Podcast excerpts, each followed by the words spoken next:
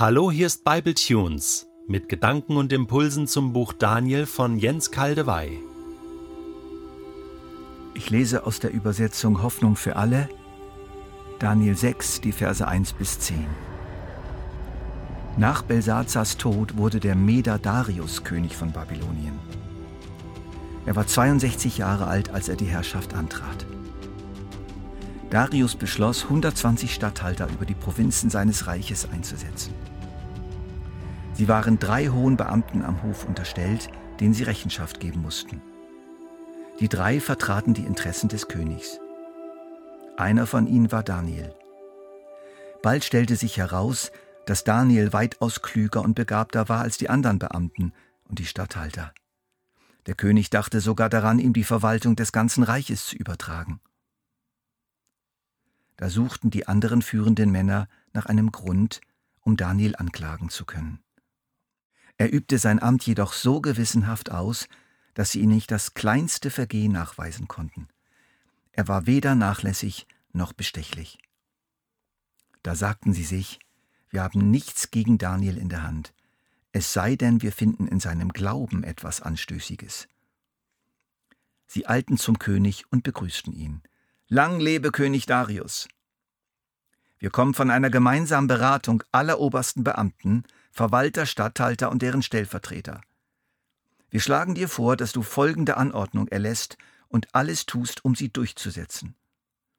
Wer in den kommenden 30 Tagen eine Bitte an irgendeinen Gott oder Menschen richtet, außer an dich, o König, soll in die Löwengrube geworfen werden damit das Verbot nach dem Gesetz der Meder und Perser von keinem widerrufen werden kann, sollte es in einer Urkunde festgehalten werden. Da ließ Darius den Erlass niederschreiben, und das Verbot trat in Kraft. Die Sonne war wieder über Daniel aufgegangen.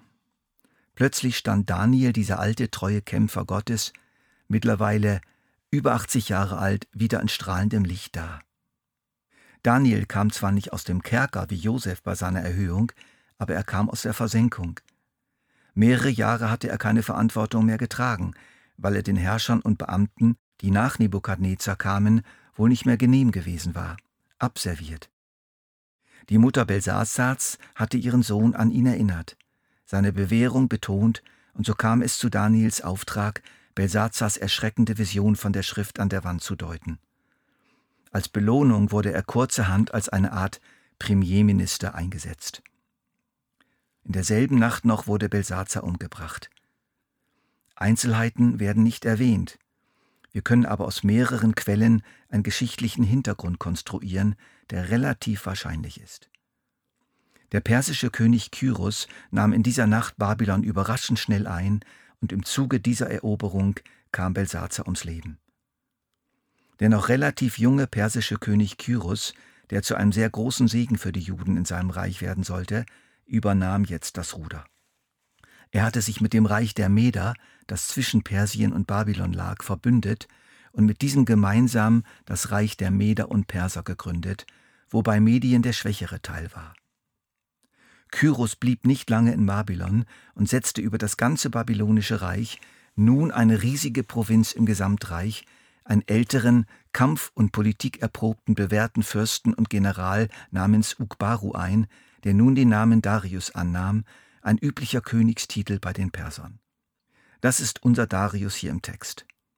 Es war also eine Art Unterkönig, aber ausgestattet mit weitgehenden Vollmachten über seinen sehr großen Teil des Reiches. Nun gehörte es zur Politik von Kyros, dass er mit den eroberten Ländern Königreichen und Hauptstädten relativ milde verfuhr. Womöglich übernahm er mehr oder weniger die bisherige Beamtenschaft mit ihren Kenntnissen und ihrer regionalen Vertrautheit und ersetzte und manchmal ergänzte sie durch eigene Leute. Er verzichtete auf die Vernichtung der jeweiligen Führungsschicht und der Infrastruktur. Eine kluge Politik. Darius, so können wir uns das vorstellen, machte sich ein genaues Bild von den vorhandenen personellen Ressourcen. Relativ bald erkannte er wohl Daniels charakterliche und fachliche Fähigkeiten, wahrscheinlich noch nicht dessen geistliche Kompetenz und starken Glauben an den Gott des Himmels. Das kam später, wie wir sehen werden.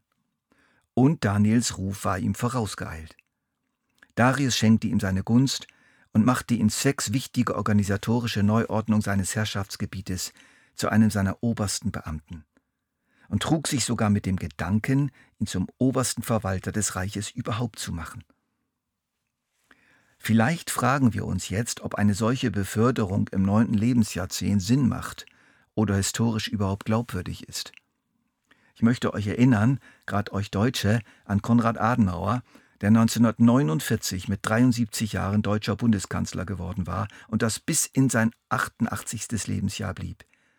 Er leistete bis zum Schluss hervorragende Arbeit. Denken wir auch an Mose, der noch im Alter sehr stark war, und ebenso Abraham. Doch die Sonne schien nicht lange. Dunkle, finstere Wolken zogen am Horizont von Daniels Leben auf. Eine gewaltige Bedrohung, Erprobung, Versuchung kam auf ihn zu. Die Finsternis wollte dieses überraschend neu aufstrahlende Licht, diesen hellen Schein des Gottes Israels in einem seiner Getreuen, nicht akzeptieren. In einigen anderen hohen Beamten wuchsen Neid und Missgunst. Ach, schon wieder dieser Daniel. Schon wieder die Juden, dieser Emporkömmling aus dem verachteten Exotenstaat Israel mit seiner schrägen Religion sollte ihnen vor die Nase gesetzt werden. Sie schlossen sich zu einer hasserfüllten Verschwörergemeinschaft zusammen.